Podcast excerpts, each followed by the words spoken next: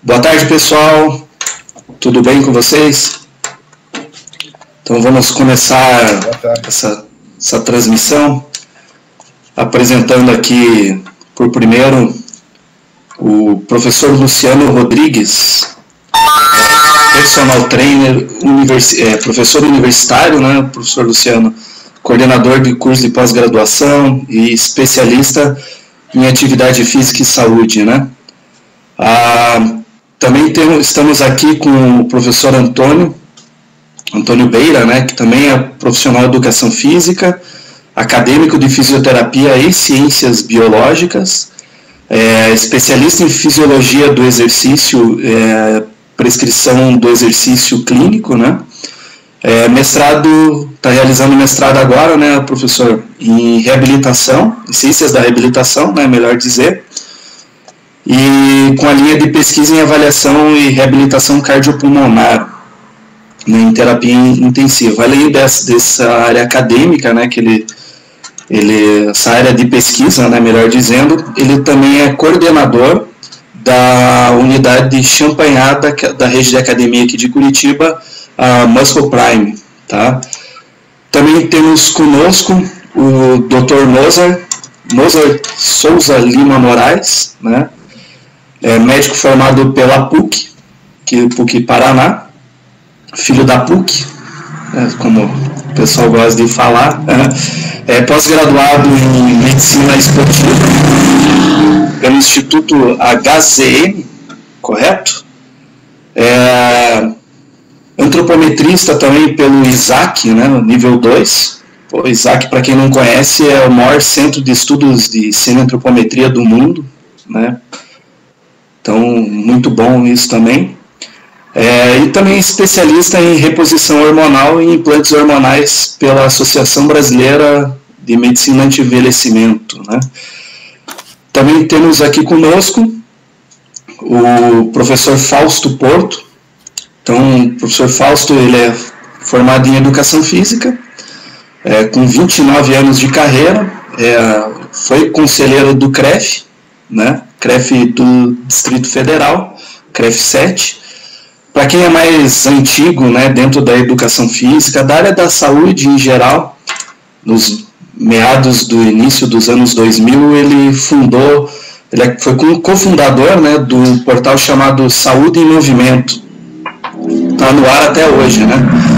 É, autor de dois livros, né? O primeiro livro é, do professor é Como Montar um Estúdio de Personal, qual, quem editou o livro para ele foi ah, o Sebrae, é, do Distrito Federal também, e por último, né, uma obra que eu li, recebi de antemão, né, agradeço uh, no passado, quando o professor me enviou esse livro, que é Virei Personal, e Agora? Então, é, de professor a empreendedor. Então, Estamos aqui, né, nesse, nos reunindo, reunindo hoje nesse bate-papo, porque muito se tem falado, é, muita confusão está sendo gerada com relação à abertura das academias, o que, que eu posso, o que, que eu não posso, e o que, que o profissional de educação física, né, pensando no pós-pandemia, ele pode, é, que maneira ele pode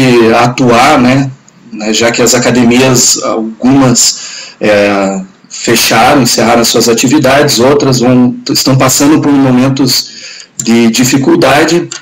E eu quero começar agora perguntando para o Dr. Mozart. Doutor, tudo bem?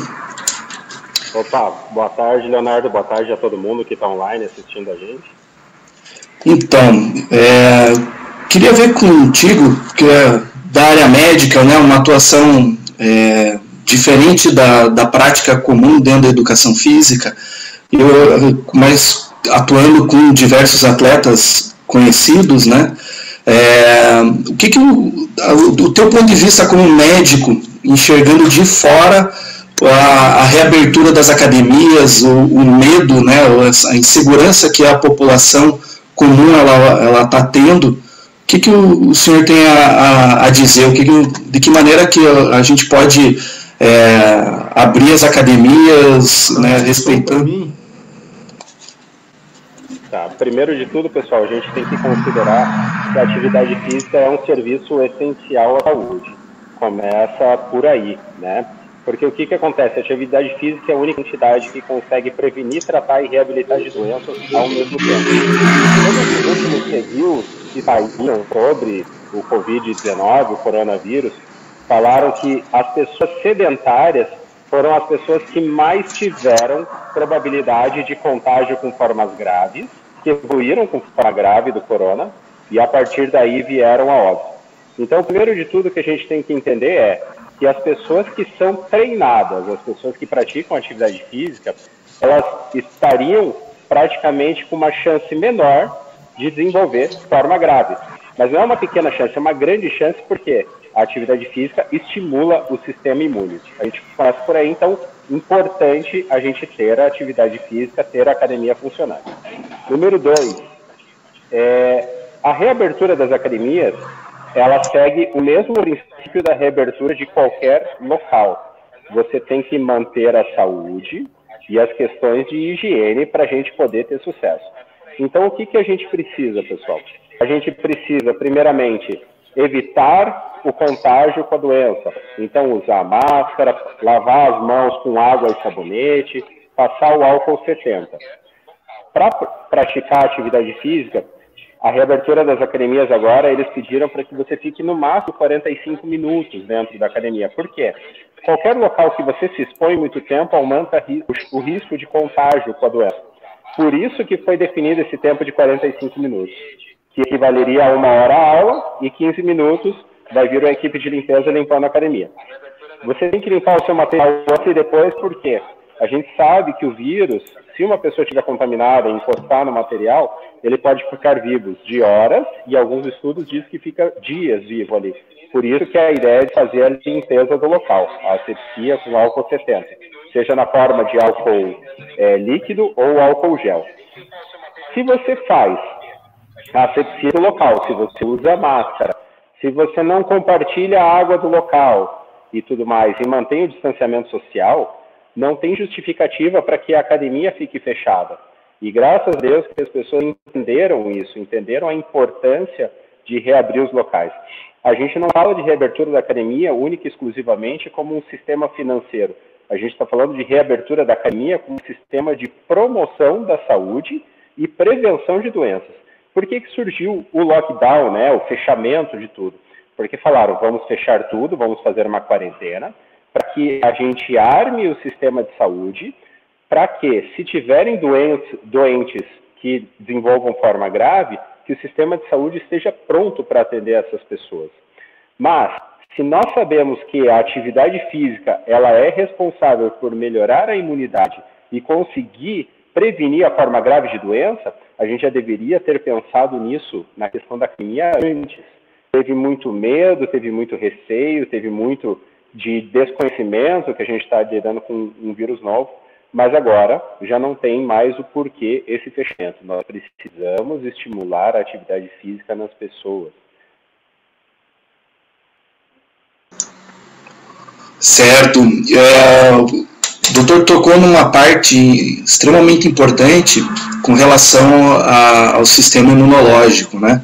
Ah, então, é sabido, né, a literatura lá comenta que o, o, exercício físico, em baixa, moderada intensidade, ela colabora, né? E o que a gente viu nesse período de quarentena, bem no início, era um, monte de, de de, de, indivíduos normais, né, é, que começaram a, a, realizar essa prática né, sem muitas vezes ser o acompanhamento necessário.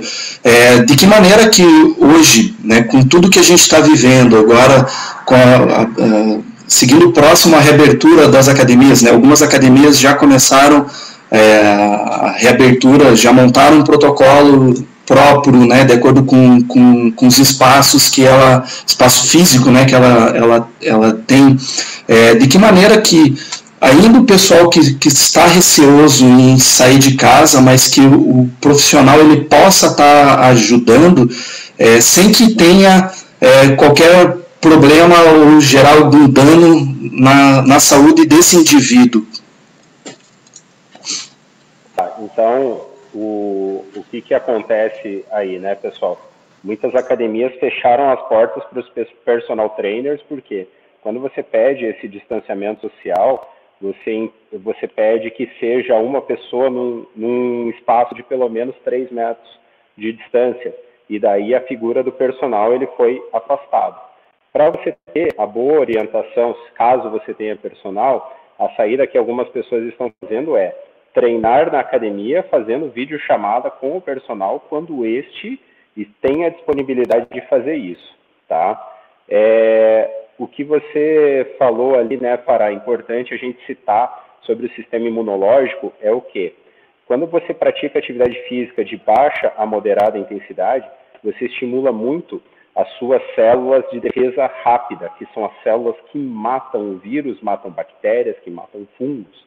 Ou seja, você impede que qualquer ser diferente, né, qualquer bactéria, fungo ou vírus, ele penetre no seu corpo. Essa é aquela imunidade rápida. E também as pessoas que praticam atividade física cronicamente, no, de baixa, moderada intensidade, elas também têm melhor desenvolvimento das células adaptativas. Quando o seu corpo entra em contato com o vírus, por exemplo, é mais fácil de desenvolver anticorpos e ficar imune àquele tipo específico de vírus ao longo da vida. Um paradoxo que, sur que surge na literatura é a atividade física de altíssima intensidade. Que agora, pessoal, para frisar, não é a hora de praticar atividade de alta intensidade, por quê? Nas primeiras horas que você pratica uma atividade de alta intensidade, o seu sistema imunológico ele tende a cair, que foi o caso do primeiro caso de Covid-19 notificado na Itália, que era um rapaz que jogou bola por dois dias seguidos, exercício físico extenuante, contraiu a doença, desenvolveu forma grave e veio a óbito, e era um rapaz jovem, saudável, que a princípio já era bem treinado. Então, assim, atividade física de altíssima intensidade não é a hora, é a hora de manter as atividades físicas baixa a moderada intensidade, converse bem com o seu professor para calcular a carga corretamente, para que você não venha também a fazer lesão de readaptação por estar voltando ao treino agora. Isso é muito importante. Tem que ser muito bem orientado pelo seu educador físico. Se a gente não pode ter esse sistema de proximidade, o educador físico treinar junto, tem que achar uma maneira de orientação verbal por proximidade, né, respeitando o distanciamento social, ou, no caso das pessoas que já têm o personal trainer, eu acho que o mais viável nesse primeiro momento é o sistema de videoconferência durante o treino, para também a gente não superpopular as academias e daí desrespeitar essa ordem do que estão pedindo, né, que o governo pede de manter esse distanciamento social, porque daí até poderia prejudicar, poderiam até falar, poxa, estão desrespeitando o distanciamento social, vai fechar tudo de novo, não é o que a gente quer. Nesse momento, a gente tem que ir se adaptando aos poucos a essa nova realidade até que a gente consiga retomar tudo do jeito que era antes. Ah, perfeito. Vou puxar agora, vou jogar a bola para o professor Luciano.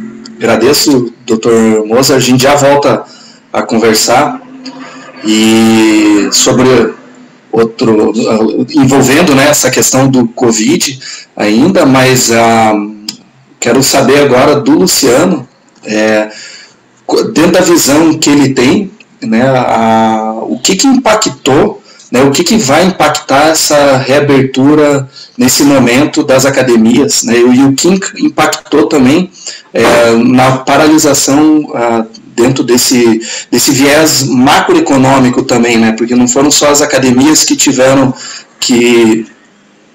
Não está ouvindo? Opa! Tá, tá ouvindo? Melhorou agora, Luciano? Tá ouvindo? Aqui tá dando para escutar, cara. acho que é o áudio dele. É, acho que é o. Bom, então eu vou perguntar, fazer a mesma pergunta, só que para o Antônio.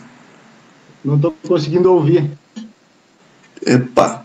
Então já, já falo com você, é, Luciano. Vou falar com, com o Antônio. Não tá? A mesma, a mesma pergunta, Antônio, dentro dessa, dessa análise, é, o que, que impactou você como coordenador da, de uma grande rede aqui de Curitiba, né? é, de academias. o que, que impactou de maneira positiva e de maneira né, negativa, né? É, que não foram só as academias que, que fecharam, né? Todo o comércio em si. A Curitiba ainda não, não, não foi, não, não chegou a entrar no sistema de lockdown, mas é, boa parte do comércio, onde você teve aglomerações né, de, de pessoas, isso ficou bastante é, restrito né, nesse momento. E de início gerou aquele pânico, porque era muita incerteza e tudo mais. Mas e agora? O que, que as pessoas estavam, né, os clientes da, da, das academias estavam é, reclamando? Comenta um pouco sobre isso e o que, que você é, pensa, o que, que vocês traçaram de planejamento né, dentro da, da rede que você atua. E aí eu estendo para o Luciano também. Então fazer essa dobradinha entre vocês dois aí. Beleza? Beleza. Então, mestre, em primeiro momento, o que pode se observar é medo. Tá certo? Foi uma pandemia do medo. Tá bom? O pessoal não quer voltar para a academia. Essa é a realidade. Tem muita gente não querendo. Muita gente. Certo? Eu não posso falar números, quantas pessoas cancelaram, mas muitas pessoas falaram: não me sinto seguro. Simplesmente quero cancelar a academia. Né? Só volto ano que vem. Se ano que vem tiver bom. Então, hoje, o problema nem é mais o Covid, na minha opinião em relação à manutenção das academias. Agora está sendo o medo. Tá certo? O maior problema era abrir. Agora temos que lutar contra o medo impregnado na população. Beleza? Certo. Luciano? Estou ouvindo agora. Estão me ouvindo? Estamos ouvindo. Beleza. Então, tentar puxar um contexto, puxar um pouco desde o início, né, desse panorama, esse contexto aí do, dessa epidemia, é, que foi decretado o fechamento dia 20 de março, né, pelo governo estadual, e isso foi indiscutível, né, você ficar em casa, é, ali em confinamento, por um, por um problema de saúde que você desconhecia, né, não, não tinha nem o que discutir, eu vi que muitas pessoas nas duas primeiras semanas realmente ficaram em casa, né, não tinha o que fazer, mas o que, que eu senti? Eu senti muita falta de direcionamento, muita falta de informação técnica e científica para o pessoal. Quiseram o doutor Mozart ser o nosso secretário de saúde com essas informações sobre a importância da, da imunidade, do sistema imunológico estar ativo, né? Isso também é, muito tem a ver com o que você filtra, né? Com o que você vê na TV, essa, muita notícia alarmante, e a gente viu um viés político, né, politizar uma situação que deveria ser técnica, científica, e faltou um, um norte, um norte melhor, assim, né? Passou essas duas semanas, né? É, a gente começou, eu particularmente comecei a acompanhar o Dr. Anthony Wong, é um toxicologista de São Paulo, e ele começou a levantar estudos né, da Austrália, como que estava sendo feito, o que que o, que que o isolamento, é, o confinamento, o isolamento horizontal, o efeito colateral disso poderia causar, e isso no primeiro mês começou a se discutir a, a parte econômica também da questão.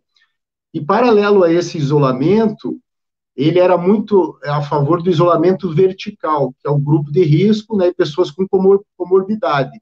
E por que, que ele era a favor? Para as pessoas sadias é, continuarem ativas, isso depois do primeiro mês do, do, do isolamento, confinamento total. Teriam que estar com a imunidade alta, com o sistema imunológico alta, justamente para frear, para imunizar o vírus, porque o vírus, hoje eu penso, o vírus está circulante, não tem como o vírus sumir de uma hora para outra, a não ser que seja vacina, né? E você estando com a sua imunidade alta é uma forma de você frear. E, e ele citou a Austrália. A Austrália não fechou parques. Né? Eu, depois de uns 20 dias em casa, eu fui dar uma caminhada no Parque Barigui, que até o, o ex-ministro da Saúde, lá o Mandetta, ele recomendava para o pessoal uma caminhada ao sol, vitamina D, né? até para para saúde mental, Cheguei no Barigui e estava fechado o parque. Eu achei bem estranho, né, com a maioria da população curitibana, né, foi aquele susto, né, mas as pessoas continuaram indo aos parques, né, é, e a gente viu, graças a Deus, que aqui em Curitiba, no Paraná, era um caso à parte. Então, era um, era um caso à parte comparado com outras regiões do Brasil. Né? São Paulo teve todo um viés político, né? não vou entrar muito nesse, nesse, nesse caso, vou, vou focar mais aqui em Curitiba, mas, a meu ver, é, a reabertura das academias poderiam ter começado antes, porque muitas academias fecharam, né? a gente tem notícias aí de academias fechadas. No início né, do decreto estadual, era quase que unânime, ninguém queria voltar para as academias, nem os empresários queriam abrir. Os alunos estavam apreensivos. Mas hoje eu vejo, é, discordo um pouquinho do professor Antônio, que eu sei de dados que academias que estão fazendo novas matrículas, porque assim, ontem, ontem eu fui para a academia, né, depois de 60 dias, mais de 60 dias eu fui, né, eu vi o quanto isso me fez bem, né, não só a parte física, né, uma forma errada também que foi, foi falado em relação às academias, que quem vai é só para estética. É, a gente sabe que não é só estética, tem muita recomendação médica de alunos que vão para a academia por recomendação médica. Então, esse isolamento colateral aumentou o índice de obesidade. Né? A obesidade é um grande fator de risco para pessoas abaixo dos 60 anos. É, outros, outros efeitos colaterais que, que não está sendo medido, que agora a gente vai, vai infelizmente, vai começar a, a ouvir os dados. Né? Então, hoje, com todas as regras que existem nas academias, e nós protocolamos né, um pedido de reabertura, com todas as regras de higienização, de precaução, de distanciamento, né? algumas academias fazem até mais com o termômetro para ver a temperatura, não foi uma recomendação é, de Curitiba, do, do, da Secretaria de Saúde de Curitiba, mas academias já tinham se antecipado, algumas academias já estavam tomando esses cuidados antes do fechamento, e, e tem um número limite, um número mínimo, né, ainda tem esse número mínimo de 30% da capacidade das academias por horário. Então, de certa forma, eu particularmente vejo como um ambiente seguro, porque está preparado para precaução e higienização dos alunos, dos professores, como vamos, por exemplo, comparar com, com, com transporte de ônibus, né? Não tem, não tem como você ter toda essa precaução de distanciamento, né, de higienização constante, como é nas academias, né? É, um outro problema que eu vejo são notícias assim muito alarmantes né, por causa justamente desse viés político, eu novamente venho, venho falar que o que eu senti, falta do nível técnico melhor, tanto na Secretaria é, Municipal quanto na Secretaria Estadual, aqui do Paraná, para levar essas informações, para tranquilizar a população da importância da, dessa, do sistema imunológico, da imunidade, como o doutor Mozart falou, e o doutor Anthony Wong, que é um médico que comecei a seguir a linha dele, ele, ele falava justamente isso: as pessoas sadias têm que imunizar o vírus, não pode jogar a curva muito para frente, ela vai ter um pico e ela vai começar a descer. Quando você confina muito todo mundo, pessoa sadia, pessoas com comorbidades, grupo de risco, você estende muito a curva. É, eu não sei se o, o, o, Leonardo vai conseguir passar um linkzinho de uma fala dele, que ele, que ele explica melhor isso, do ponto de vista médico, então, eu comecei a acompanhar a, a linha de raciocínio dele. Né? O vírus é uma coisa séria, não é brincadeira, mas também a gente tem que, é, de certa forma, saber conviver com o vírus. Como que você vai conviver? Você vai tomar as medidas de higiene, de precaução, e vai tocar a tua vida, né? Vai, vai trabalhar, né? Quem trabalha como personal trainer, eu vi colegas trabalhando com máscara e com aquele visor, né, atendendo pessoas que sentiram muito a falta da, do exercício físico em suas vidas. Né? Isso indiretamente tem a ver com, pode-se haver com casos de depressão, né, casos de, de, obesidade, que é um fator de risco para pessoas abaixo de 60, 60 anos, para pessoas acima de 60 anos, pelo que eu vi no, nos estudos aí, é, o fator de risco ainda é pressão alta e coronopatia, né? Então, grupo de risco não se discute, como comorbidade, realmente o, o, isolamento dessas pessoas é muito importante, até acharem a vacina, até passar essa fase difícil para todos nós, né?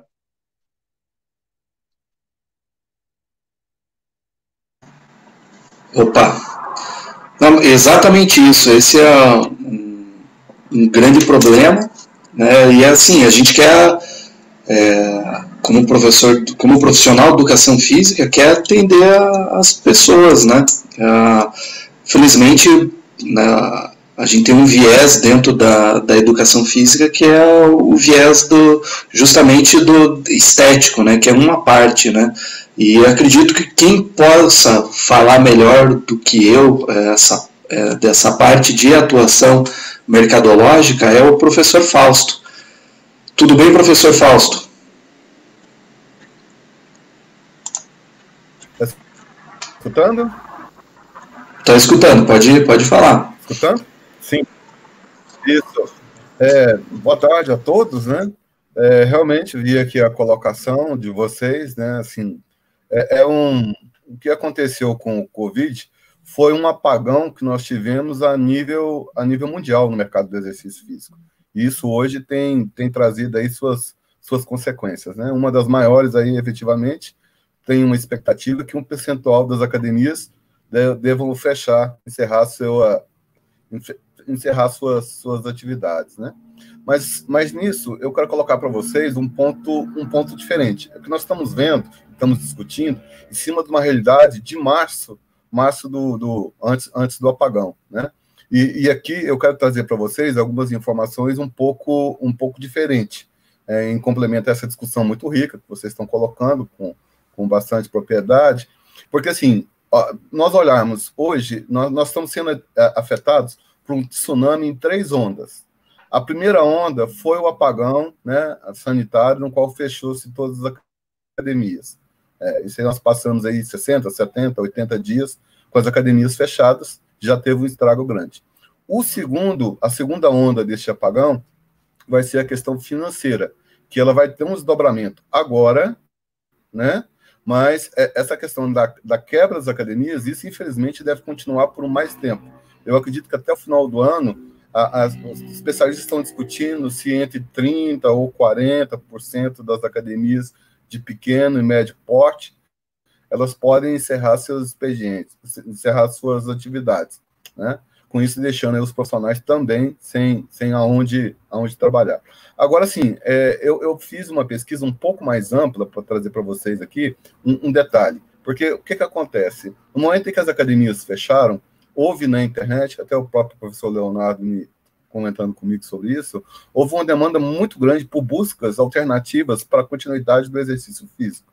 E com isso, o nível de, de soluções tecnológicas que foram encontradas foi uma questão muito alta. Agora, retomando a questão do apagão, historicamente na humanidade, quando temos guerras, revoluções ou pandemias, como é o caso, existe um efeito colateral disso, que são avanços tecnológicos científicos. É, então, o que eu quero dizer com isso? Nós estávamos iniciando aí a Revolução 4.0, que é a revolução de automação ou, ou industrial.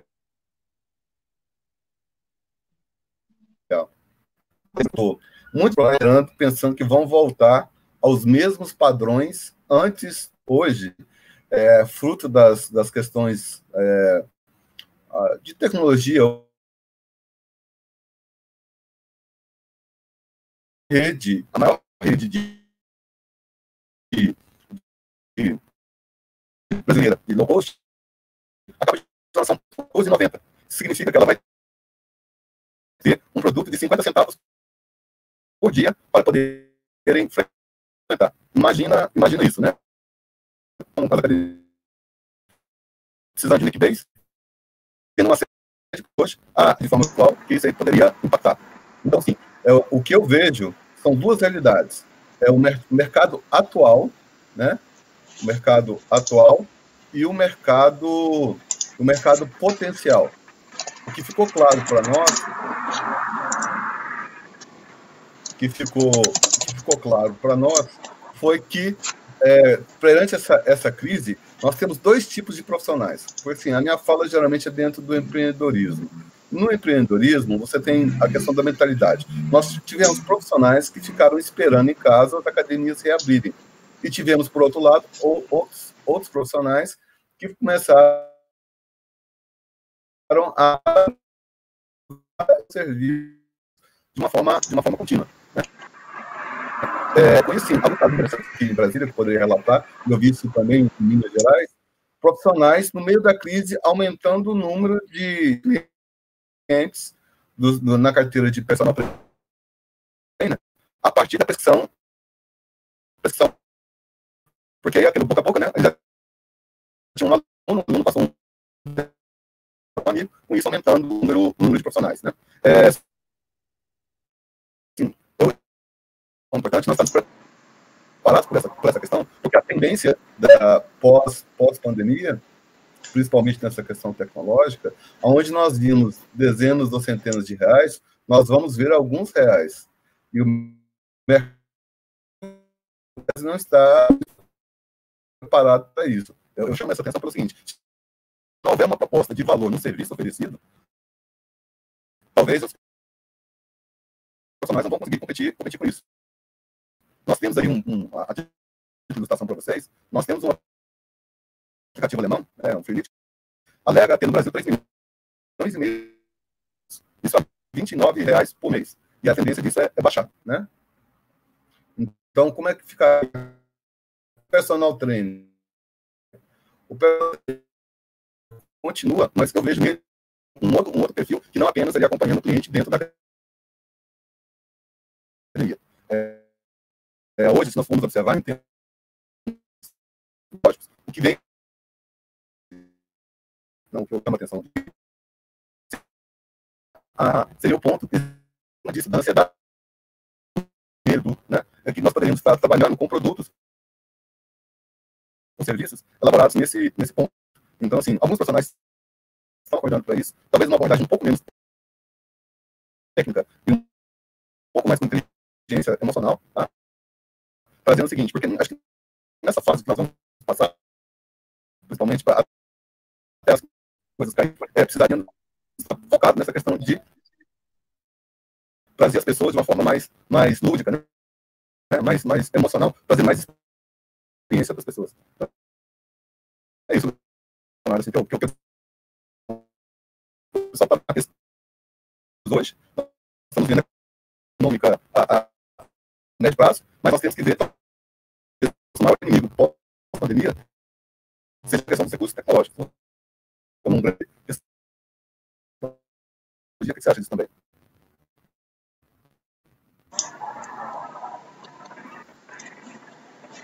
Oi, Fausto, tudo bem? É, deu uma cortada no, no, seu áudio, mas eu não sei se os demais conseguiram acompanhar o teu raciocínio né, justamente relacionado ao desafio do, né, que o personal trainer ele vai ter daqui para frente e como ele vai ter que ser, como ele vai ter que empreender é, pós pandemia, né? Ah, ou seja, dentro da tua fala, o que me parece ficou bem claro é que nesse momento o próprio personal trainer ele, ele conseguiu é, ver que a academia ela não é o instrumento principal, ela é um meio para sua atuação. Tá? Então, em cima disso, eu quero agora colocar para o Antônio, já que o Antônio é coordena, coordena uma academia. E, e Antônio, é, dentro disso que o, que o professor Fausto comentou, como que você, né, dentro da, da, da unidade que você coordena, como que vocês estão lidando com, com esse anseio dos clientes de vocês? Tá. Em relação à questão do personal dentro da academia, tá bom? Nós não vamos cortar a entrada, certo? Eles vão contar como, como, uma, como um ser vivo habitando dentro da academia, ou seja, dentro tem um limite de uma pessoa a cada 9 metros quadrados. É isso que saiu lá pela Secretaria de Saúde. Então, no caso da minha academia, que digamos que tenha 180 metros, pode 20 pessoas por horário, contando com professor, contando com recepção, contando com gerente, contando com, com coordenador, etc e tal. Aí já diminui a quantidade de pessoas por horário, certo? Então, o personal realmente vai ter, vai ser uma dessas pessoas, tá bom? A gente não cortou ele da, dessa, desse cálculo, certo?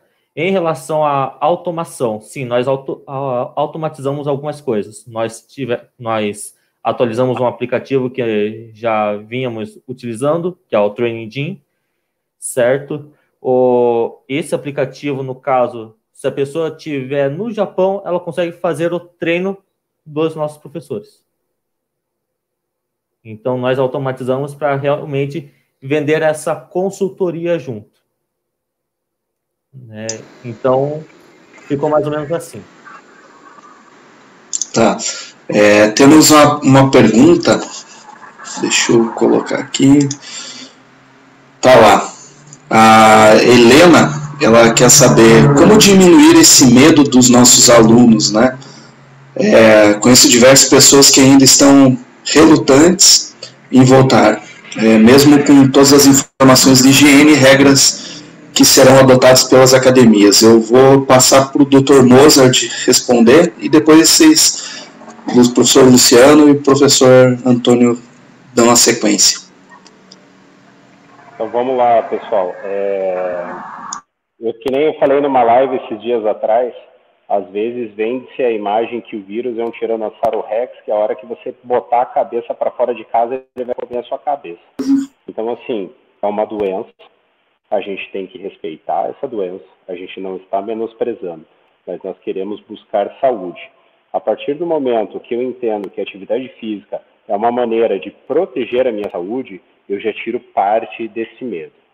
Se eu entender que eu vou para um local, que eu vou usar medidas de segurança e esse local está preparado para me receber, eu já não tenho mais motivos para ter medo. Pode ser que algumas pessoas realmente estão é, bastante temerosas e, assim, a gente sabe na, na história, é, tem pessoas que realmente vão se esconder num bunker embaixo da terra e vão ficar lá por um, dois anos esperando que o mundo melhore. Só que o mundo nunca vai voltar a ser a mesma coisa. Ainda que a gente tenha uma vacina, esse vírus vai mutar e ele vai continuar circulando, ele simplesmente não vai acabar. A vacina é só para prevenir que você pegue uma forma grave dessa doença e para esse vírus específico. Então, o contágio pode ser que ele continue acontecendo. Então, é como o Luciano falou: a gente tem que aprender a conviver com o vírus, tem que aprender a respeitar as nossas limitações, mas ao mesmo tempo a gente não pode abandonar a nossa vida. Todos os últimos artigos científicos falaram coisas importantes que foram citadas aqui, principalmente questionando como vai ficar a saúde mental das pessoas depois que o mundo reabrir. E aumentou muito o índice de depressão, aumentou o índice de suicídio, aumentou o índice de crise de pânico. Pessoas que às vezes morrem de infarto ou derrame em casa porque estão com medo de ir a um hospital. Então as pessoas estão com medo de buscar o mundo externo. E eu digo, não tenham medo, desde que você cumpra a sua parte. Para tudo na vida. Se eu atravessar a rua fora da faixa e com o semáforo aberto, eu tenho risco de ser atropelado. Da mesma maneira, se eu sair de casa sem minha máscara, sem carregar comigo meu álcool 70 para fazer asepsia, eu também tenho risco de contaminação. Então a gente tem que aprender a viver nesse novo mundo, mas não dá para a gente ter medo. O medo, ele inclusive diminui a nossa imunidade. Pouca gente sabe disso, mas as reações de medo, terror, apavoramento, ele diminui a sua imunidade. Então, se você tinha medo de pegar um, uma doença de forma grave, pode ter certeza que se você tiver contato, aí sim você tem mais chance de desenvolver. Então, a gente tem que acalmar o nosso coração. Primeira dica que eu dou importantíssima é evitar sensacionalismo de mídia.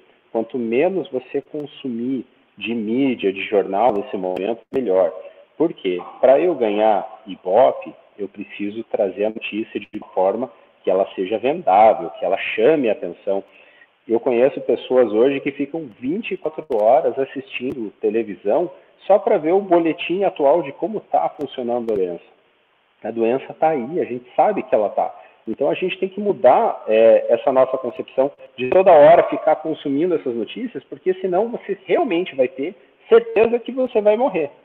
Morrer todos nós vamos um dia. A gente só sabe como e quando. Mas eu tenho certeza que se a gente entrar no sedentarismo, se a gente ficar em casa, parado, comer errado, outra coisa importante, artigos científicos falando que a maior preocupação é que as pessoas começaram a comer errado e aumentaram a ingestão de bebidas alcoólicas. Tanto o álcool quanto os carboidratos simples, comidas ultraprocessadas, eles também diminuem a sua imunidade. E a gente sabe que a longo prazo isso também causa doenças. Eu me assustei o primeiro dia que eu fui no mercado depois da quarentena, a prateleira de salgadinhos ela estava vazia. A estande de refrigerante e cerveja estava vazia porque foi consumida.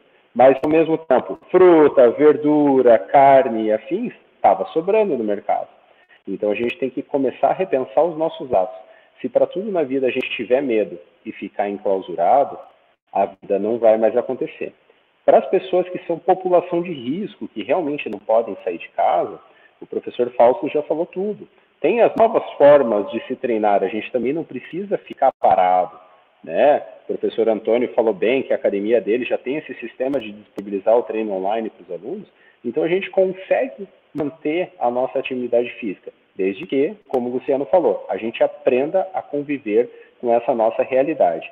Então, falando tudo isso, se você tiver consciência dessas coisas, você deixa de ter medo. Agora, se você não escutar nada disso que a gente está falando, continuar consumindo mídia, jornal toda hora, eu tenho certeza absoluta que isso vai encurtar o seu tempo de vida. Se não de é, acabar pegando essa doença do Covid-19, mas provavelmente pode ter uma crise de pânico, um infarto, um derrame, desenvolver um diabetes, agravar uma, uma hipertensão. Todas as doenças, elas são causadas também, em grande parte, os nossos sentimentos, eles pioram essas doenças, e o sentimento de medo é um dos piores, principalmente o medo de morrer. Então, essa não é a hora para a gente ficar com medo. Essa é a hora que a gente tem que ser racional, entender o que está acontecendo e o que precisa ser feito para melhorar. A partir daí, a gente consegue sair da caverna e consegue ver o mundo do jeito que ele tem que ser visto. Mas não se deixem é, ser levado por informações que são colocadas de maneira para chamar mais audiência. Tenham muito cuidado com isso. As pessoas estão morrendo, é óbvio que estão morrendo, mas a maneira que a notícia é dada, ela é feita para chocar, para ser sensacionalista mesmo. Então tenha muita calma nessa hora. Eu, particularmente, prefiro é, mídia. Eu leio o jornal todos os dias, porque eu tenho que ler, mas eu leio o jornal escrito. Eu evito assistir televisão. porque Quando eu leio, eu interpreto da maneira que eu quero. Quando eu vejo uma notícia na TV, eu vejo pelos olhos de quem está me apresentando. Isso já faz toda a diferença, né, pessoal? Perfeito, muito bem colocado. E quero ver, querem complementar alguma coisa, Luciano, Antônio, Fausto? Vamos lá, Luciano, então. Tudo isso que o doutor Mozart falou é, é muito importante, você filtrar as informações, né? E a mídia, muitas vezes, já, já tem esse, esse panorama de sensacionalismo, sensacionalista, ainda mais com esse problema político que também há no Brasil. É, agora, de um outro ponto de vista que os colegas comentaram, a outra forma de trabalho, né? Qual, seria uma outra forma do personal trainer trabalhar para quem não quer ir para a academia, tem um pouco de insegurança nesse momento, né? As formas, é, o atendimento online é algo que pode ser feito, né? atendimento online.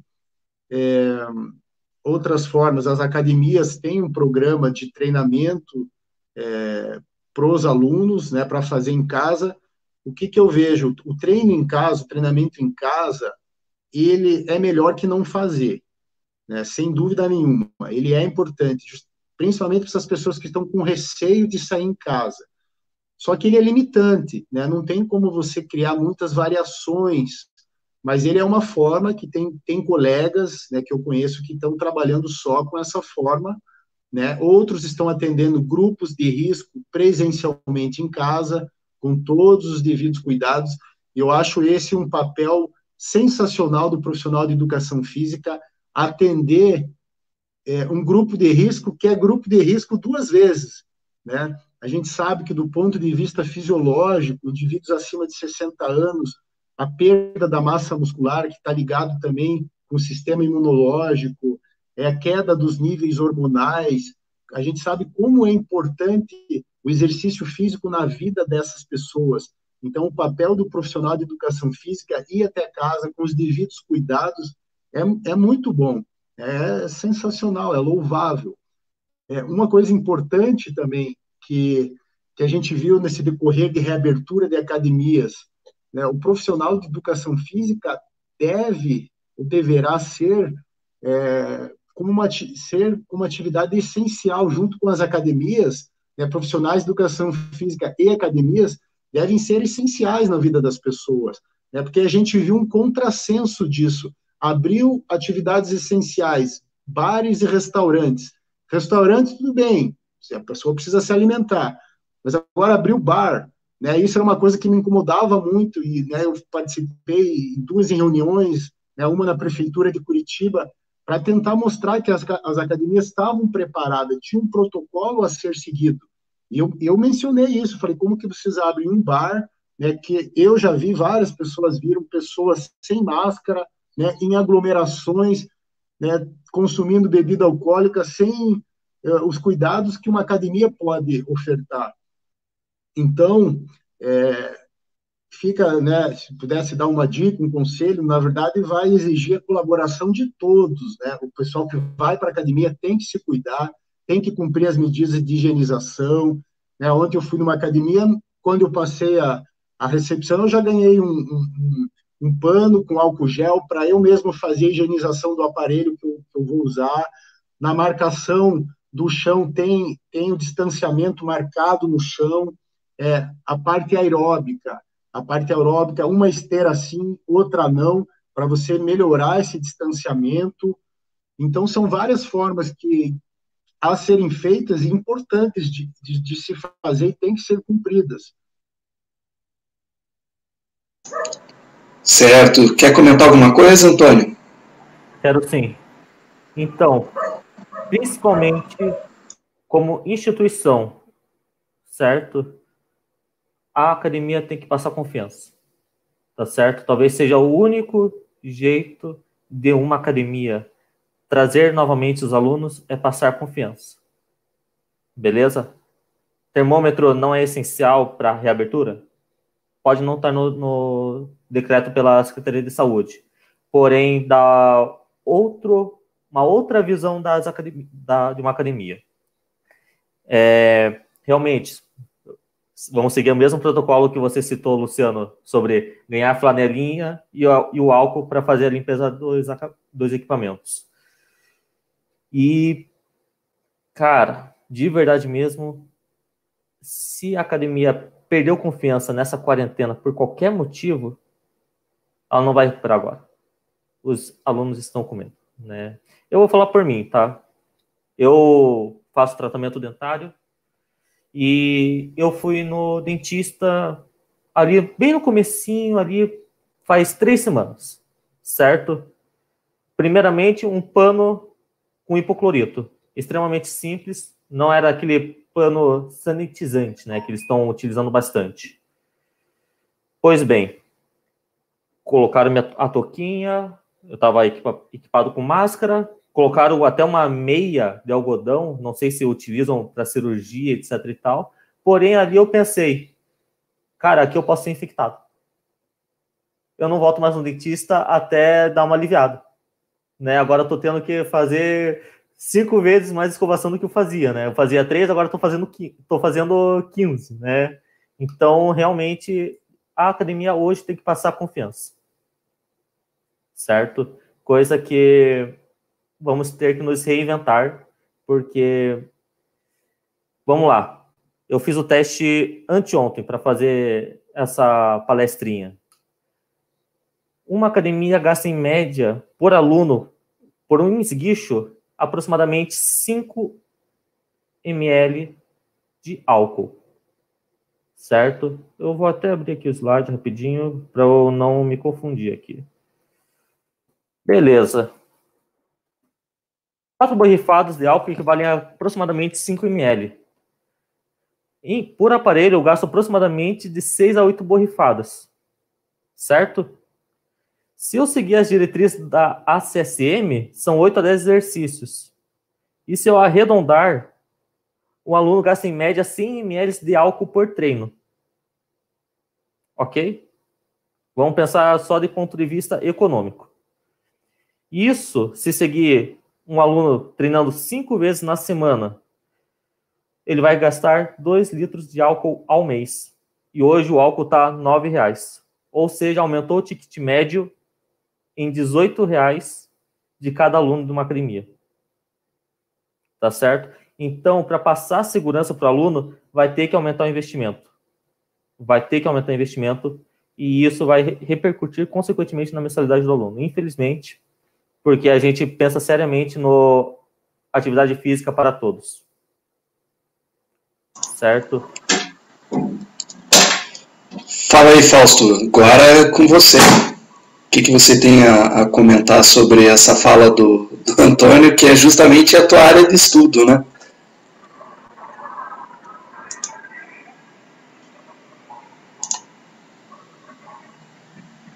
Só um pouco, Fausto, que não está ouvindo. Deixa eu abrir aqui.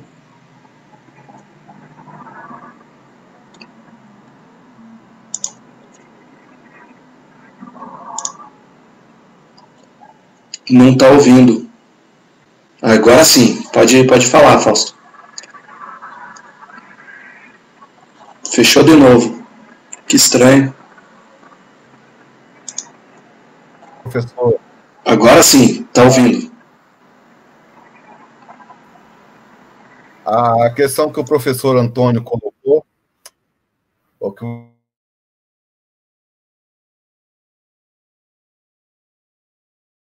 professor Antônio colocou é porque a, a, a tempo fechado, aquelas que estão com problemas sérios de caixa. Nada.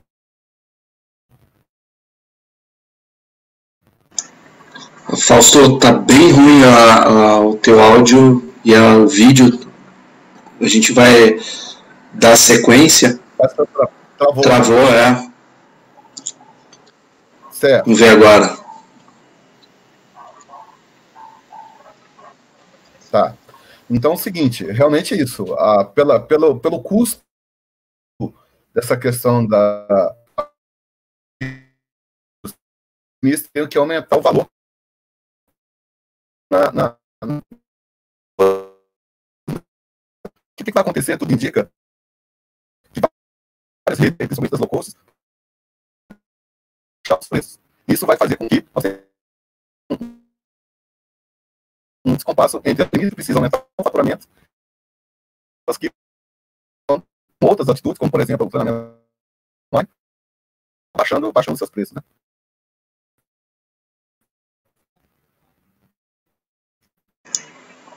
É, travou de novo, Fausto. O... Será, que, Vou dar... será que é o fone? Oi? Se tirar o fone, eu acho que acho que o problema é no fone. Pode ser.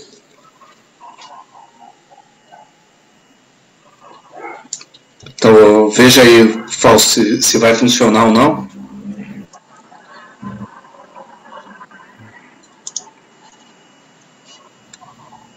escutando melhor? Estou escutando. Perfeito.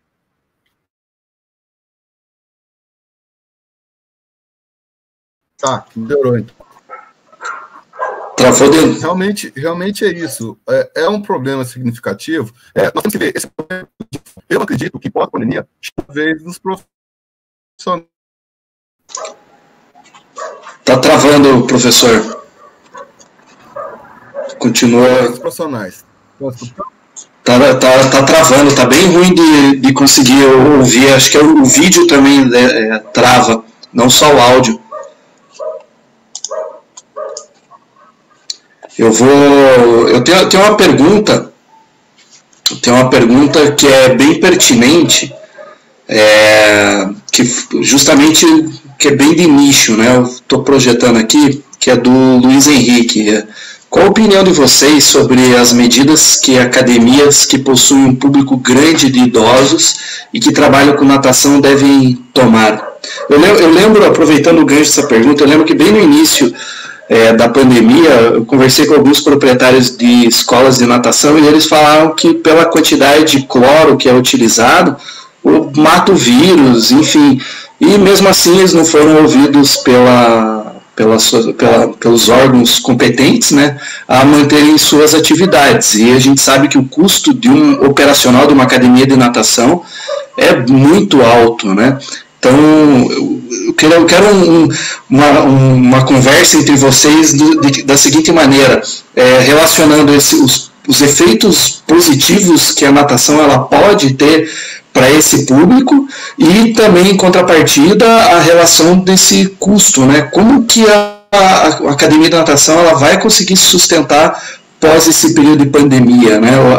Falaram muito bem sobre, a, sobre essa dinâmica é, do custo que o, elevou o custo operacional por causa disso, é, mas especificamente, né? Em idoso e natação. Quem quer falar? Eu posso falar já? Pode, pode falar. Então, vamos lá.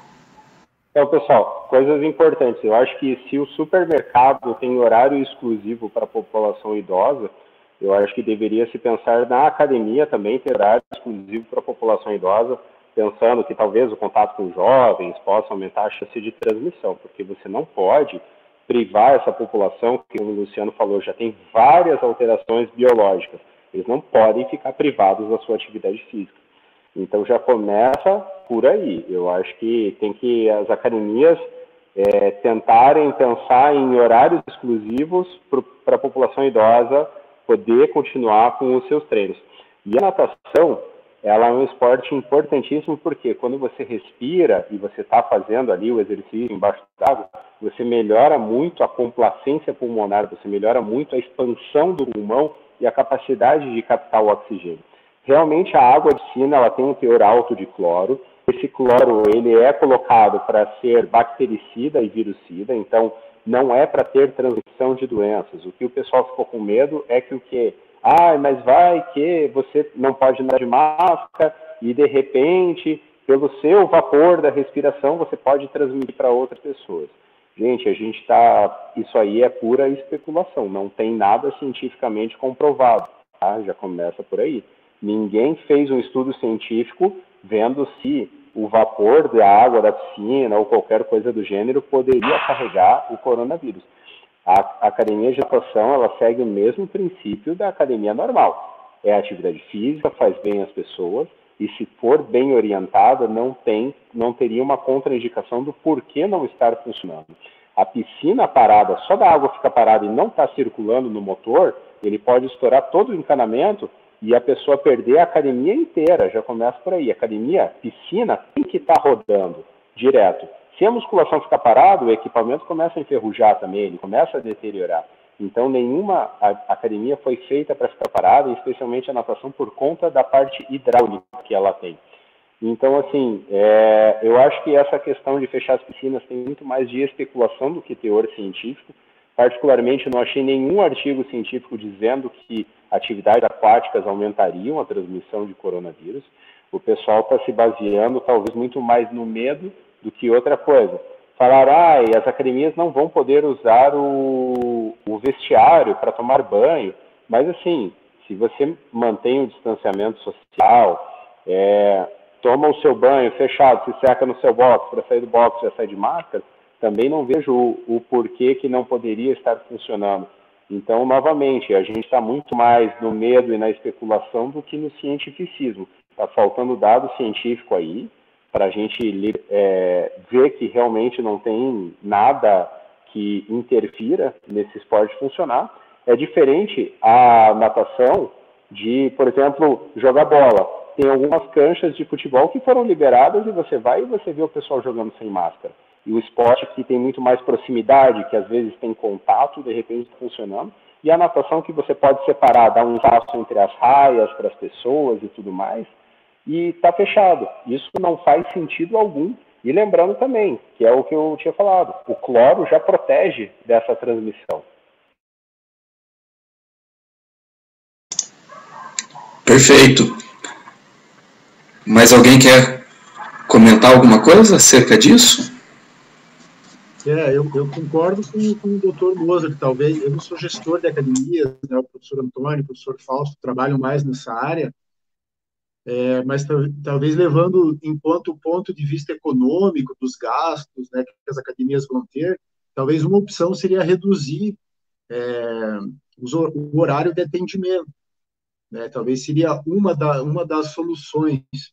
E em relação ao, ao grupo de risco, os idosos, talvez um horário só para atendê-los, como, como é no mercado, talvez seria uma solução, mas ainda eles não, não, não estão liberados para ir para uma academia, para um ambiente público, mas eles podem ir ao mercado. Então, às vezes é, é o que eu falo, é um contrassenso que acontece. Mais colegas que estão atendendo em casa ou de certa forma online é uma outra forma de trabalho também para o personal trainer nesses dias aí, nesse período de, de pandemia. É, em relação à piscina, o cloro, é, eu, eu, vejo que eu falei desde o início, falta muitas informações, né, informações mais sérias, mais comprometidas, não informações sensacionalistas, é isso, é isso que falta. Mas a, as academias né, reabriram faz uma semana, né, hoje é sábado, segunda-feira muitas reabriram, muitas vão reabrir agora na segunda-feira, dia primeiro, né, e a expectativa ainda é, é das melhores, mas é um, é um panorama novo, é um contexto novo para as academias, até mesmo se equilibrarem do ponto de vista econômico, acharem soluções. E, e a gente, acho como profissional de educação física, procurar passar uma segurança para os alunos que desejam ir para a academia, que é um ambiente seguro, é um ambiente é, preparado para fazer um, um, exercício físico. Né? Eu, eu ontem treinei de máscara. Né? Não é muito, não é fácil treinar de máscara, não é muito confortável treinar de máscara. Mas é melhor você treinar de máscara do que não treinar. Né? Essa é a minha opinião pessoal, né? como praticante que sou há 20 e poucos anos aí do, do treinamento de força, né? Do, eu vejo quanto bem me fez é, o treinamento de eu ter ido para a academia ontem, é, a parte mental, a parte de bem-estar, né, tudo que o exercício físico proporciona ao seu praticante. Isso também é importante ser, ser levado né, em conta. E vamos procurar boas informações.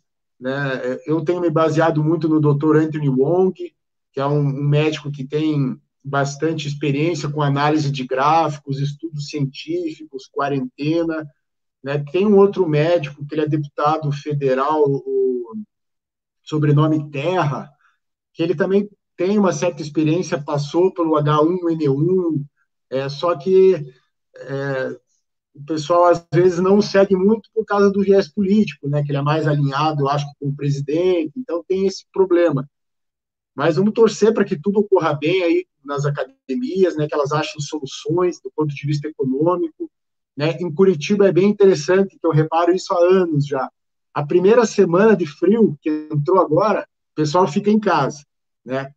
Na, no final da segunda semana, o pessoal começa a procurar mais academia, procurar se exercitar, até mesmo aumentar a temperatura corporal, porque se você ficar parado no frio, né, você não produz muita coisa. Então, mas é uma expectativa que a gente tem aí, e esperamos que seja a melhor possível para todos nós aí. Você quer comentar alguma coisa, Antônio? Quero sim. Então, né, concordo ponto em gênero, grau e espécie com o que o Dr. Mozart falou. E tem um pormenor aqui em Curitiba, né? São as academias de terceira idade, né?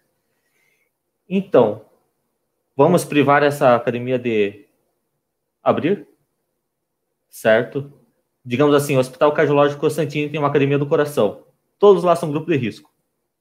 Tá? Eu falo porque eu já trabalhei lá. Todos lá são grupo de risco. Não vai poder abrir? Então, fica meio complicado essa, esse jogo de cintura em relação a questões políticas. É, só que também tem uma questão muito importante: a massificação da informação de o que, que é um grupo de risco. Certo? Todo mundo é grupo de risco? Né? Chegou um para mim ontem querendo cancelar. Ah, eu sou asmático. Por sorte, eu estava conversando com um amigo meu, que é fisioterapeuta de UTI, compartilhou no Instagram e falou: Cara, seguinte, asmáticos devido à falta da produção da enzima ACE2. Dr. Mozart, me corrija, pelo amor de Deus. Né? Minha área não é bioquímica, minha área não é clínica. Hoje eu estou só em questões gerenciais. O, o, o, aluno asmático não seria grupo de risco. Então, afinal, o que, que é grupo de risco? Você poderia nos ajudar aí, doutor? Então, é o seguinte: o grupo de risco nada mais é que todas as pessoas que têm maiores condições de desenvolver a forma grave do corona. Todos os artigos científicos apontaram que as formas graves de corona, eles acontecem em pessoas que sofrem de inflamação crônica. Na síndrome inflamatória crônica, aí a gente abre o leque, que é o paciente que, em geral, é sedentário, que se alimenta mal, o obeso, o paciente que é o paciente que tem doenças crônicas descontroladas, hipertensão, diabetes. É, alguns artigos colocam o asmático no grupo de risco desde que ele esteja descontrolado. Mas o descontrole da doença, em geral, ele é causado por essa síndrome inflamatória. E a inflamação crônica, em geral, ela começa no intestino, ou seja, depende muito da alimentação da pessoa. Por isso que eu falei tanto da importância de se manter saudável no quesito alimentar. Tá? É, isso são os estudos que já estão vindo da Itália. Eu peguei um review que veio da China que falou muito disso. Que, na verdade, a população de risco é a população que tem maior tendência a ter essa inflamação crônica. E, e nesse panorama, eu até poderia dizer assim: tá, se eu tenho um idoso saudável, que já pratica atividades físicas, que não tem doença ou tem doenças controlada, controladas, em teoria ele já não é mais população de risco. E daí, como é que fica essa situação? Porque essa linha dos 60 anos, no meu ponto de vista, humildemente falando, ele não faz nenhum sentido. Porque falaram 60, depois falaram 50, daí falaram 65, falaram 55, e não tem um consenso porque a gente deveria olhar cada pessoa individualmente, a gente deveria olhar cada pessoa como um caso em específico. Se o seu aluno ele é asmático, mas poxa, ele não tem crises recorrentes, ele não está tendo crise no momento, ele está estável da doença, ele já não é mais um paciente de população de risco. Mas isso não é um consenso nem da própria medicina. Às vezes eu vejo próprios colegas médicos que já estão emitindo laudo, pessoas que assim, ah não, você, puxa, você tem uma doença X e já não pode frequentar a, a academia. Enquanto tem outros, outros médicos falando que não, você deve frequentar a academia. Vamos botar a arma como um exemplo. Eu sou asmático e eu estou indo para a academia todos os dias. E eu não parei de treinar nenhum dia nessa quarentena. Até recebi críticas por postar que eu estava correndo na rua, mesmo que de máscara, o pessoal me criticando, falando, poxa, você não poderia estar tá correndo na rua. Gente, eu sei como o meu corpo funciona. E eu sei que eu vou piorar, na verdade, se eu ficar no sedentarismo. Então, até essa questão de quem é o grupo de risco, a gente tem que começar a discutir, porque as pessoas que estão totalmente paradas e estão se alimentando mal, eles são muito mais risco, talvez, do que o idoso que se exercita todo dia e come bem. Então, não tem um, um não tem um consenso nisso. Cada caso deveria ser avaliado de uma maneira específica para fazer essa liberação. Que quando a gente fala de isolamento vertical, é afastar as pessoas que têm maior risco de contágio, mas ao mesmo tempo a gente deveria dar educação para essas pessoas e uma boa rotina de atividade física, de dieta, para que elas saíssem desse grupo de risco. O, usar o quesito idade única exclusivamente, eu acho que é um grande contrassenso. É como fazer estudo científico numa população específica e dizer que isso vale, vale para o mundo inteiro. Não dá para dizer. Você tem que ser uma coisa. Um estudo científico ele tem que ser multicêntrico para ter uma validade mundial. Então a gente não pode generalizar as situações aí, tá? Essa briga que nessa né, essa discussão tudo mais aconteceu agora no, com a votação da previdência, né? Porque a, a sociedade ela está se tornando, na sociedade brasileira, ela está tá envelhecendo mais, ou seja, está a expectativa de vida cada vez mais aumentando, né? Acho que é para 2030, se eu não me engano, a expectativa de vida é para 84 anos. Mas a, a individualizar isso também ele, ele, é importante, né? Porque, querendo ou não, é um, um, um, dos princípios do treinamento esportivo é a individualidade biológica, né? Então, ou seja, ninguém é igual a ninguém. E a gente tem uma máxima, mesmo dentro da, da do ambiente profissional, é, que a, as pessoas elas querem a coisa pronta, elas não querem individualizar isso. Isso restringe muito também a atuação. Então, boa parte, vamos fazer a nossa meia-culpa aqui, que a, gente acaba não, não atuando da maneira individual. Né? Imagine na, na prática médica eu, eu não individualizar a dosagem do medicamento né? e generalizar é, 50 miligramas de tal substância para todo mundo. Pô, Imagina o caos que isso iria é, gerar. Mas alguns pontos, né, aproveitando todo esse, esse papo que a gente está tendo, alguns pontos me chamam a atenção. Né? Primeiro, a, olhando a sociedade, né, a população brasileira, metade da população brasileira está com sobrepeso. Então, a, isso, isso já chama para nossa, nossa atenção que eu não, eu não posso estar focado apenas com os indivíduos, né, com, com as pessoas que estão dentro das academias. Eu acho que é interessante a gente olhar as pessoas que não estão na academia e elas que estão precisando mais é, do, do nosso atendimento. Então, o Antônio falou muito bem a, a, questão das academias de terceira idade, ou as academias ao ar livre, enfim, que é, estão, na maioria das vezes, nas praças ou junto aos parques. Né? Então, uh, o que, que eu quero saber né, de vocês? Uh, o que, que a, a, a, nossa atuação como profissional ela vai ajudar, né? A gente já viu a questão da tecnologia realizando videoconferência, que eu posso, por meio disso, a, prescrever treino, orientar o, o treino para esses indivíduos.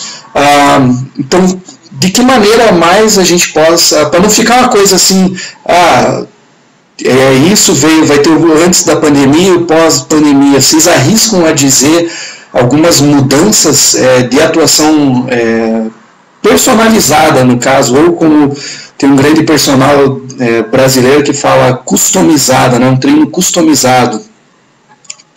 Comecem. Eu acho que tem, tem começa, tem a ver também com a consciência das pessoas. O que, que a gente viu nesse momento aí de pandemia? Que a obesidade ela é associada à gravidade de Covid-19, especialmente para a população abaixo dos 60 anos de idade.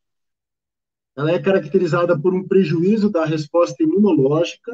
O que, que é tão difícil um paciente obeso? O que, que acontece com ele? A resposta imunológica dele já é baixa, por uma inflamação crônica de baixo grau, além da ventilação pulmonar comprometida. Então, tem, a obesidade já tem os seus fatores, no, no, no panorama de coronavírus é, é mais agravante ainda. Agora, a consciência da população é importante, o papel do profissional de educação física é,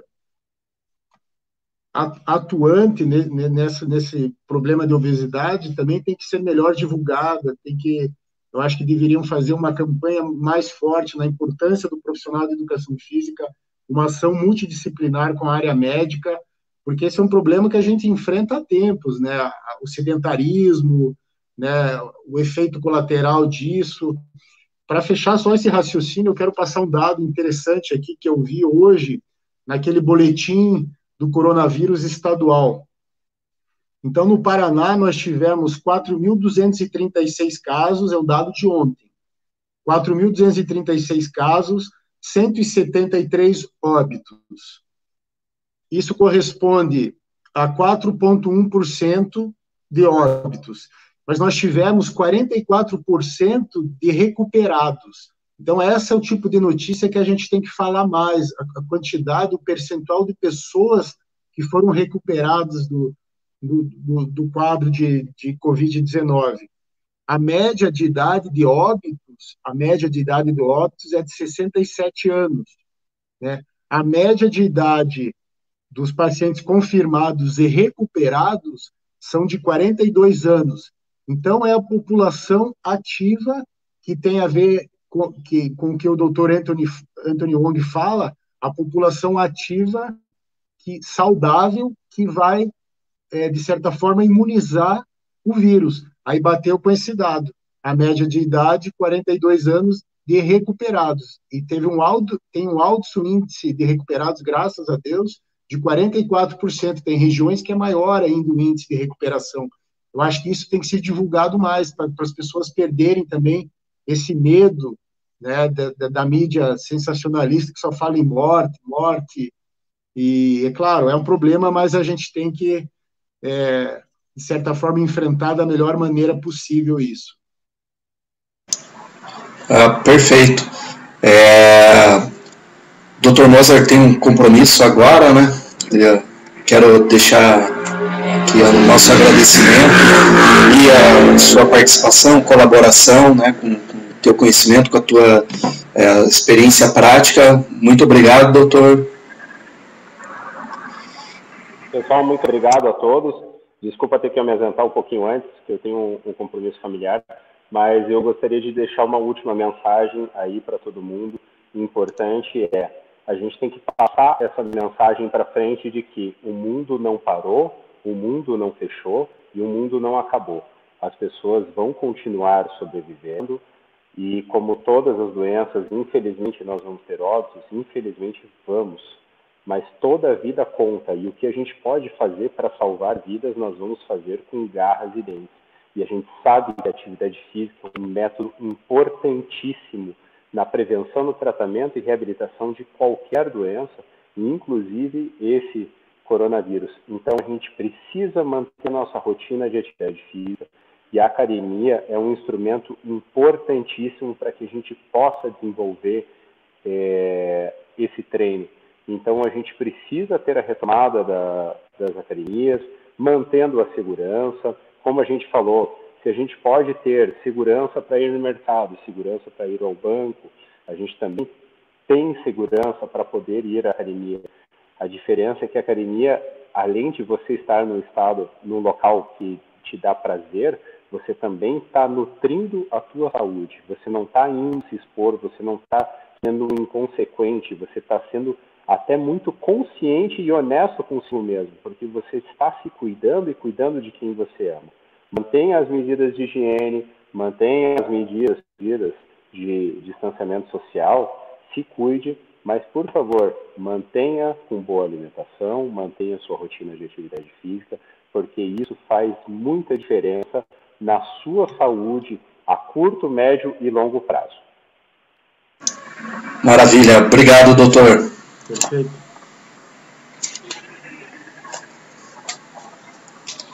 Então, pessoal, vamos ao professor João Batista agradeceu também, né, o Dr. Mozart pelas orientações.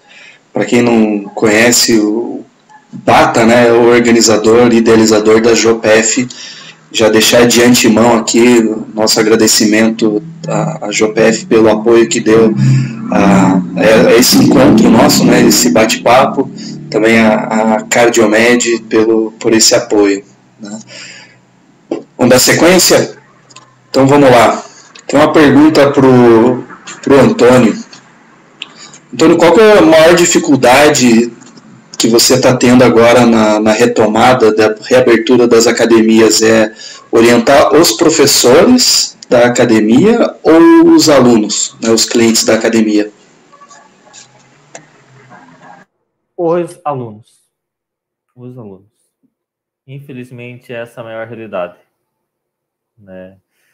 a questão da orientação para os alunos é extremamente difícil explicar para eles né, colocar dentro da cabeça deles que a academia é um ambiente seguro, certo? Que a academia, nos moldes com que ela se encontra hoje, é um ambiente de segurança, né? Muito mais seguro do que um ônibus, muito mais seguro do que um supermercado.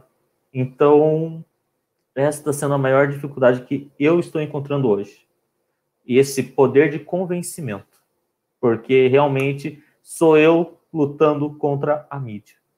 Beleza? Quer falar alguma coisa, Luciano, acerca disso? Daí agora a tua visão como personal trainer?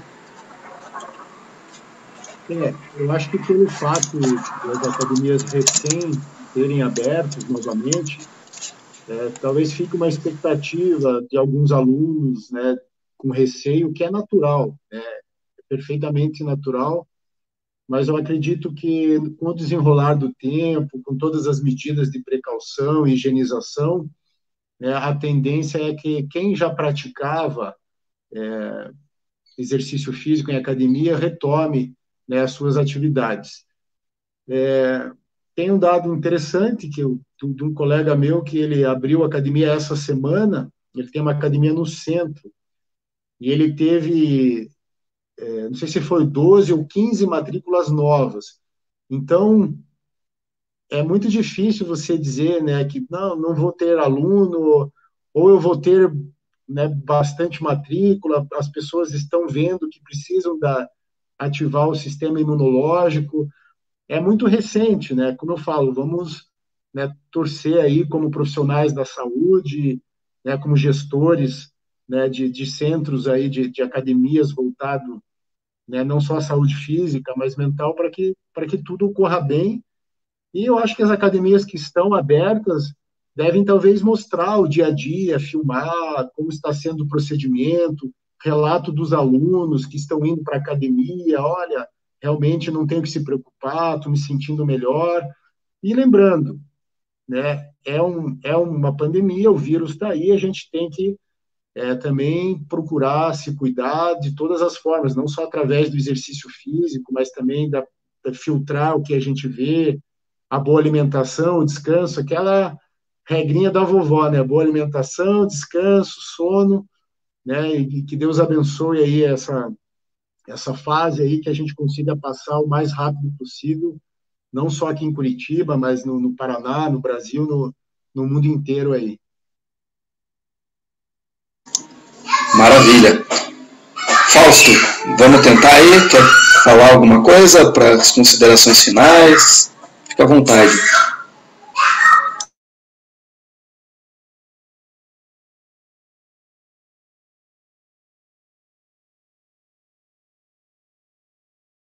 Sem áudio, Fausto. Com, com as academias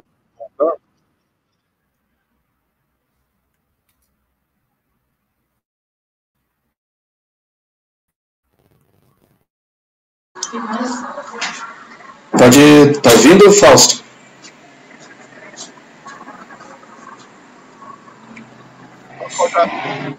Não, vamos, tá, o sinal tá caindo toda hora. É, não, mas tranquilo. É, Terça-feira estaremos, né, o professor Fausto já anunciando, ele vai estar, tá, depois eu disponibilizo o link, mas ele vai estar tá realizando uma aula sobre uh, o personal empreendedor, falar de mercado, é, de modelos de atuação, né, como a gente possa, pode diversificar, é, sendo esse profissional 4.0, né, como, como ele, ele comenta, nessa era digital. Né. Um, ah, a gente antecipou uma, uma revolução digital, né? A gente está é, nessa ideia, né? o pessoal comenta que a, o conhecimento é commodity e o que precisa hoje é a gente ser facilitador e como utilizar, né, de uma maneira até colaborativa, a, a nossa atuação dentro do, do mercado de trabalho, né? A sociedade muda, a gente está vivendo essa transição e se a gente não, não se atentar, a gente vai se tornar, não, não digo nós, né, a nossa profissão, mas como boa parte das profissões elas se extinguiram ao longo do, é, da, da, história, né? Então a gente tem que se reinventar também dia após dia e é isso aí. Agradeço a. Vocês querem falar mais alguma coisa? Senão. Tranquilo? Só tenho a agradecer mesmo pelo convite, pela presença de todos. Né? Pô, foi um prazer estar aqui e espero que tenha contribuído um pouquinho para a questão da reabertura das academias. Ah, obrigado, professor Antônio, obrigado, professor Fausto, obrigado, professor é, Luciano. Um é isso aí. Parabéns aí, Léo. Tamo junto. Valeu. Obrigado. Tchau, pessoal. Obrigado. Até. Até.